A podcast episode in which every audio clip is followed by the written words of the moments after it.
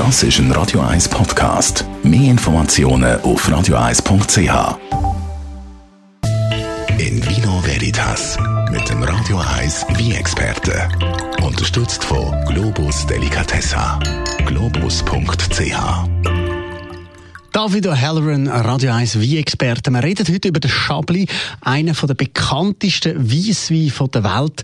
Wo kommt der her? Chablis geschrieben, aber Chablis ausgesprochen. Chablis ist einer der bekanntesten Weissweine der Welt. Der Wein kommt vom gleichnamigen Dorf in Chablis mit 2300 Einwohnern. Der Wein aus Chablis gehört zum Weinbaugebiet Burgund. Obwohl die Ortschaft 100 km weiter nördlich liegt als der Côte d'Or, wo ziemlich bekannt ist in Burgund, eigentlich liegt sie näher an Champagnergebiet als am Burgund. Die Gemeinsamkeit mit Burgund sind, dass Chablis wie alle guten weiße Burgunder zu 100% durch Chardonnay hergestellt wird. Wie in Burgund sind die besten Lagen als Premier Cru und Grand Cru klassifiziert. Das macht auch Sinn, dann kann man die feinen Unterschiede der Boden, der einzelnen Rebberge sehr gut zum Ausdruck bringen. Und geübte Degustatoren können die verschiedenen Crews gut voneinander unterscheiden. Der Chablis ist aber äh, ziemlich ein anderer Wein, wie der Wein sonst aus dem Burgund. Ja, das stimmt. Es ist, äh, wie du sagst, äh, von der Rest der Welt ein Unterschied. Denn Chablis bringt einen einzigartigen Stil von Chardonnay. Das zwar als Vorbild für die vielen Winzer in der ganzen Welt dient, aber bis jetzt hat niemand richtig kopieren können.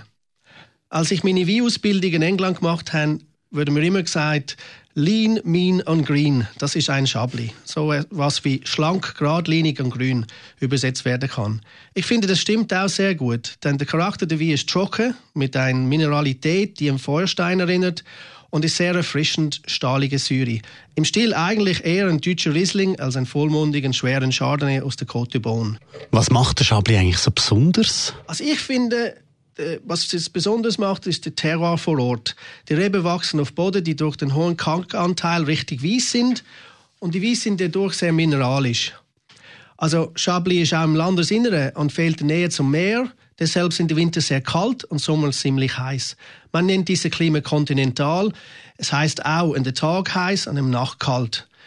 Also kontinentale Klima im nördlichen Weinbaugebiet sind meiner Meinung nach besonders spannend, weil es gibt große Unterschiede vom Jahr zu Jahr. Es kann mal gut sein, es kann mal sensationell sein. Es ist nicht jedes Jahr gleich. Danke vielmals, David O'Halloran, Radio 1 wie Experte. In Vino Veritas auf Radio 1.